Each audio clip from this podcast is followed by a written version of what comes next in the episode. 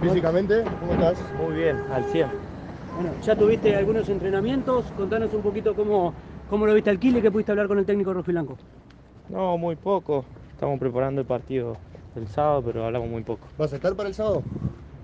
Si el técnico lo decía así, sí, si no, apoyar al grupo. Pato, característica, por dónde te podés desempeñar, con qué pudiste, si bien no hablaste con el Kili, pero por dónde te podés manejar mejor. Eh, yo soy volante central, 5 tapón y bueno, nada, mi- mis características son jugar al fútbol, eh, tratar de hacer eh, girar el balón para los dos costados, ir para adelante y a la hora de defender dejar todo para, para cubrir el arco. Con respecto al proyecto de Unión, ¿te dijeron algo? Muchos jugadores jóvenes, vos te incluís en la lista. No, no, no, no dijeron nada, no, no dijeron nada.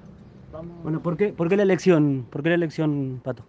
Pues es un lindo equipo, una linda, una linda propuesta y la verdad que nada, me, me da mucho orgullo llegar al club y, y la propuesta del Kili también es muy buena, así que vamos, vamos para adelante con ¿Qué todo. significó el Kili para tu llegada a Unión?